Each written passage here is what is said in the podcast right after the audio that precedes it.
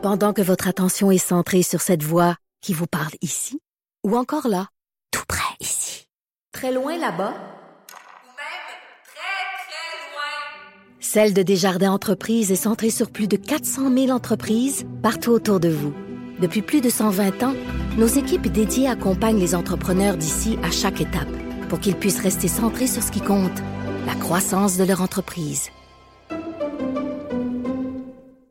Oh, Maud, notre prochain invité n'est pas couché ce soir. Emmanuel. Latraverse qui est au bout du fil. Salut, nuit. Emmanuel. Emmanuel. Ah, t'es là. As-tu as pris Oui. tes vitamines ce matin, là? Oui, pris mon jus d'orange et je suis au thé. Pas de café pour aujourd'hui. On m'a interdit de prendre des Red Bull, disent mes collègues. Je suis déjà assez branchée. Ah oui, ah oui. Écoute, des soirées comme ça, là, bon, c'est- c'est c'est- c'est pas ta première. Euh, du point de vue de, de l'animatrice, de l'analyste, de la spécialiste de politique, euh, comment tu vois ça, le, le- le stress? euh, tu, tu vis ça comment? Ben, je te dirais que pour être pour nous, comme analystes, être bon dans une soirée électorale, faut être relax en vérité. Parce que ça va très vite, une soirée électorale. Puis si on est bien préparé, on a toute l'information, tous les liens sont déjà dans notre tête, mais il s'agit d'aller les piger au bon moment. Alors, c'est tout le travail en amont finalement, dont il faut profiter une fois qu'on est rendu. Alors, à l'heure où on est, euh, il est trop tard là, pour continuer à se préparer là, comme des fous furieux. Là, tu sais. c'est un peu comme, euh, c'est un, c'est un peu comme pour les les candidats. tu sais. On s'est préparé, on a fait tout ce qu'il fallait, puis maintenant, ben, il faut réviser nos notes, tu sais, mais y aller doucement là, puis après ça, se laisser porter par la soirée électorale. tu sais. C'est quoi un peu la, la séquence là, de la soirée? Parce que bon, tout le monde, les, les gens en- entendent euh, euh, tous les analystes, les animateurs dire Ah, on va se coucher tard ce soir et tout ça. La séquence des événements, les moments marquants, tu le vois comment pour ce soir? Ben, moi, pour commencer, là, ça fait c'est ma septième campagne fédérale. Je ne me rappelle pas d'avoir vu une campagne électorale où nous, les analystes, nous là, qui viennent de passer là, c'est une semaine à faire des calculs, à faire des listes, à faire des scénarios là. C'est à peu près impossible de voir vraiment objectivement qui a le plus de chances de l'emporter. On a un pif, on a une impression, mais au-delà de ça, alors c'est vraiment mathématique. C'est tellement serré qu'il faut regarder la soirée électorale avec des repères. Moi, c'est ce que je recommande aux gens là, qui essaient de, de suivre ça. Là. Les premiers résultats qu'on va avoir, c'est l'Atlantique. Mhm. L'Atlantique, Justin Trudeau en a eu 32 aux dernières élections. là. C'est impossible qu'il en fasse réélire 32. Non. Là. J'étais comme, c'était c'était une, une, une anomalie électorale. Là. Mais là, l'enjeu, c'est est-ce qu'il va en perdre 4-5 ou est-ce qu'il va en perdre 10? Voyez? Moi, s'il est en haut de 25 sièges en Atlantique, je pense que ça va relativement bien pour lui. S'il est entre 25 et 22, hum, c'est pas Ouais. super. S'il est en bas de 22, ça va mal. Tu sais, ça, c'est le premier repère. Après ça, on va rentrer, mais là, ce qu'il y a de fou, c'est que, à cause des décalages horaires, à 8 heures, à 9h30, on va avoir les résultats de 263 comtés d'un coup, là. C'est comme un tsunami de résultats. Et là, les gens au de, en bas de l'écran, ils vont voir le, le chiffre des conservateurs monter vite, vite, vite, vite, vite, vite, vite. Pourquoi? Parce que là-dedans, il va avoir tous les comtés des prairies. Donc, Manitoba, Saskatchewan, conservateurs ou les conservateurs dominent massivement. Là. Donc là, il va falloir faire un- être un peu prudent. Là, tu sais. Moi, je recommande pour nous regarder du côté du Québec. Est-ce que les libéraux vont en perdre 10 ou ils vont en, ou est-ce qu'on en perdre, ces gens entre 6 et 10? Tu sais, ils vont-tu être dans les 30 sièges ou ils vont être dans les 20 sièges? Là encore, là, c'est l'ampleur des pertes qu'ils subissent. Ça aussi, c'est un repère de s'ils sont capables de pouvoir gagner le pouvoir. Après ça, moi, je pense qu'objectivement, c'est vraiment l'Ontario qui va décider de la couleur du gouvernement. Là, on parle souvent là, pour nos auditeurs là, de la banlieue de Toronto, du 905. On fait Oui. un parallèle souvent entre le 905 à Toronto puis le 450 ici au Québec. Tu sais que c'est, c'est l'électorat le plus changeant. C'est lui qui a la clé des gouvernements. Moi, avec la campagne que les conservateurs ont menée, l'effet Doug Ford en ce moment, là, où les Ontariens sont en colère contre leur gouvernement provincial conservateur, qui fait des erreurs, qui a fait des coupures monumentales, où tout le monde craint de se diriger vers une grève des enseignants. Il n'y a pas le, le capital là, de, de bonne foi pour vraiment permettre à M. Scheer de, de franchir sérieusement ce mur des banlieues rapprochées. Mais de la même façon que le 450, c'est énorme au Québec, le 905 aussi est énorme à Toronto. Là. Alors, les gains que veulent faire les conservateurs, c'est ceux qui sont dans les banlieues un peu plus éloignés. Essentiellement, là, c'est d'aller repiger les comtés qu'ils avaient gagnés en 2006. Rappelle-toi, en 2006, M. Harper avait une minorité faible, sans les gros comtés de banlieue de Toronto, mais il avait réussi à gagner. Alors, c'est la même route du pouvoir pour eux, mais elle est très mince. C'est comme passer dans le chat d'une aiguille, là.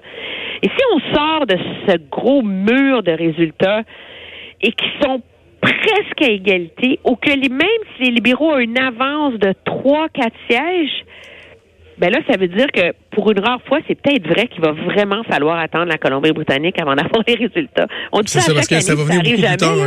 Ça va venir plus tard, la Colombie-Britannique. Ben, la Colombie-Britannique, ils ferment les bureaux de scrutin à 10 heures. Donc, ça va mm. venir un peu plus tard. Pourquoi? Parce que les libéraux ont fait en 2015 leur meilleur score historique en Colombie-Britannique à vie. Le NPD aussi. Alors, il y a des beaucoup de gains potentiels pour les conservateurs en Colombie-Britannique, surtout à l'intérieur de la Colombie-Britannique, dans les montagnes, c'est toutes les comtés qui sont plus proches de l'Alberta, parce que c'est vraiment une culture politique qui ressemble davantage à l'Alberta que l'image que nous on fait là, euh, du côté cool, hippie, grano de la Colombie-Britannique. Là, ça c'est Vancouver. Là, faut pas se leurrer, là, c'est une grande province. Alors c'est un peu comme ça là qu'il faut suivre ça. Faut mesurer les pertes libérales en Atlantique, au Québec. Puis après ça, voir les gains conservateurs s'ils se matérialisent ou non dans les banlieues de Toronto. OK. Au Québec, as-tu quelques comtés que tu as en tête, là, des, des, des, luttes particulières que, que tu vas suivre, ben, qui vont pouvoir nous donner des bons indices? Les premiers comtés qu'on va surveiller, c'est les comtés des ministres libéraux, hein, mhm. à l'extérieur de l'île de Montréal. C'est quand même trois ministres là, dans, en région. Là. Alors, est-ce que Diane Leboutier va garder son siège en Gaspésie? Hmm. Euh, est-ce que euh, Marc-Claude Bibeau va garder son siège dans Compton Sanstead, ministre de l'Agriculture? C'est pas pour rien qu'ils l'ont nommé ministre de l'Agriculture là, ben dans la dernière année. Là. C'est pour donner un profil, pour qu'elle règle le, dossier de la compensation, etc. Mais il vante très fort dans son comté. Et celui qu'on disait tellement invincible qu'il n'y a aucun parti d'opposition qui se faisait même de rêve de remporter ça, c'est le comté de François-Philippe Champagne dans Saint-Maurice-Champlain. Ben oui. Où euh, nous, ce qu'on nous dit sur le terrain, puis ce qu'on voit, c'est qu'ils vendent fort là, pour lui, risque de s'accrocher, mais ça, c'est sûr que c'est les premiers à regarder. Après ça, faut aller voir objectivement pour mesurer la force du Parti libéral, là, euh, de, du mouvement bloquiste. Il faut aller voir dans les cantons de l'Est, l'Estrie, est-ce que le Bloc va être capable de gagner ça? Puis il y a des courses qui, qui sont encore impossibles à caler. Là. Si on s'entend, là, euh, Lac-Saint-Jean, où mhm. euh, il y a vraiment un duel bloc conservateur. Trois-Rivières, où c'est une course à trois impossible à décider entre libéraux conservateurs et, euh, et, et, Bloc québécois. Sherbrooke, ou est-ce que l'effet QS, tu sais, qui a remporté, va sauver ben le comté du NPD, alors que le Bloc puis les libéraux tentent de se l'arracher? Euh, et en Abitibi, ça a l'air que c'est pas fait et que ça va être intéressant de suivre ça aussi. Donc finalement, chaque région du Québec a ses courses bien particulières qui sont impossibles à prédire et qui relèvent surtout d'une dynamique différente. Là. Tu sais, là, je, viens de compter des courses à trois, des duels blocs conservateurs, des duels libéraux blocs et euh, et des duels euh, NPD euh, libéral. Tu sais, puis qu'est-ce qui va se passer avec les comtés euh, du NPD sur l'île de Montréal? Euh, Rosemont, Hochelaga, Laurier-Sainte-Marie, Stephen Guilbeault qui était supposé l'avoir ben facile, c'est pas évident. Puis Ruth Hélène Brosseau, est-ce qu'elle va réussir à sauver son comté de Berthier, qui est pourtant dans une zone hyper nationaliste, qui est pas évident? Tout le monde s'entend que si elle gagne son pari, ça va vraiment être à cause de sa cote personnelle.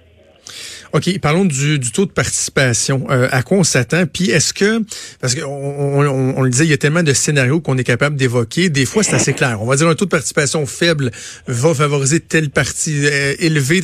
Là, comment tu l'analyses à ce stade-ci, le taux de participation et l'impact que ça peut avoir sur les résultats? Mais premièrement, la première règle, ne pas s'imaginer que parce que le taux de participation dans le vote par anticipation a été élevé, il va être élevé aujourd'hui. La réalité, c'est que les gens profitent du vote par anticipation ben parce qu'il est accessible, parce qu'il y a des bureaux de scrutin, parce que c'est un long congé pour plein de raisons. En général, au Canada, dans les 15 dernières années, plus le taux de participation est faible, plus ça avantage les conservateurs. Pourquoi? Parce qu'ils ont l'électorat le plus motivé. Donc, eux, leur vote, il sort tout le temps. Et donc, il est solide comme le roc, là. Oubliez jamais, là, je l'ai répété pendant la campagne, entre la majorité de 2015 et leur défaite, majorité de 2011 et leur défaite de 2015, ils n'ont perdu que 200 000 votes au Canada. Hmm. Ça vous dit à quel point leur base est solide. Alors, un haut taux de participation favorise les libéraux. Et c'est le gros risque qui pèse sur les libéraux cette année. Est-ce que les jeunes vont aller voter? C'est les jeunes, Ben oui. 18, 25 ans, qui lui avaient, entre autres, donné le pouvoir. Un, est-ce qu'ils vont aller voter? Deux, est-ce qu'ils vont encore voter libéral? C'est loin d'être clair après la menace que les libéraux ont menée. Numéro deux, est-ce que les libéraux déçus dans des courses serrées, est-ce qu'ils vont, eux, se donner la peine de se déplacer aussi? Donc, le taux de participation, moi, je pense, va avoir un impact énorme sur le résultat du vote et ça vaut aussi pour euh, le NPD dans certains comtés. Et là, je peux te raconter une histoire, une anecdote. Tu sais que tous les partis politiques veulent faire sortir leur vote, hein? Parce qu'ils ont fait du pointage, parce qu'ils ont fait du porte-à-porte, etc. Mais ça prend énormément de bénévoles, ça prend des grosses organisations, des systèmes informatiques, ça coûte cher, là, tu sais, faire ça. Ben oui. Le NPD n'a pas une scène. Alors là, le NPD, ils veulent bien faire sortir leur vote, mais ils savent pas y où. Dans certains comtés. C'est ça, ils n'ont pas eu le temps de faire. Ils pas, ils ont pas, sortir ton vote? Est-ce que tu fais sortir ton vote ou tu fais sortir du vote vert, là? Ben oui. Je veux dire, ils sont, et c'est une des raisons d'ailleurs pour lesquelles M. Singh, tu remarqueras, avait un horaire de campagne beaucoup moins euh, soutenu hier que les autres chefs, parce que le parti a moins de ressources, a moins d'argent. Puis déjà hier, on était en train d'essayer de s'organiser pour aujourd'hui, parce qu'à un moment donné, euh, on voulait pas, euh, dilapider là, les ressources sur des belles photos là. Puis on se disait, faut trouver une façon là, de tirer notre épingle du jeu dans des courses serrées euh, le jour du scrutin. Et, et la question se pose aussi pour le Bloc québécois, peut-être pas dans la même mesure, mais c'est Ben, pas dans la, la même la- la mesure, même organisation qu'ils ont eu à l'époque. Plus Oui, aigu, parce tu penses? Oui, parce qu'il reste plus une grosse organisation euh, péquiste au Québec. Et le Bloc avait encore moins d'argent que le NPD, objectivement, pour faire campagne. là. Donc, c'est vraiment de miser sur... C'est sûr qu'il y a quelques comtés où ils sont mieux organisés, qui étaient les premiers comtés sur leur liste. là. Mais oublie pas qu'ils ont parti l'élection en visant 10 comtés, 10 gains. là. Hmm. Ils se rendent à 20. Donc, ces comtés-là risquent d'être mieux organisés, etc. Mais c'est les autres, là, le défi. C'est les, les comtés en haut de 30. C'est dans les luttes serrées là, que là, vraiment, le, le Bloc pourrait, en effet, être désavantagé euh, à cause euh, euh, de son manque de ressources, à moins, bien sûr, que, euh, que finalement, euh, cette espèce de, de vent bloquiste là, soit aussi concret que le et solide, je te dirais, que le laisse présager les sondages.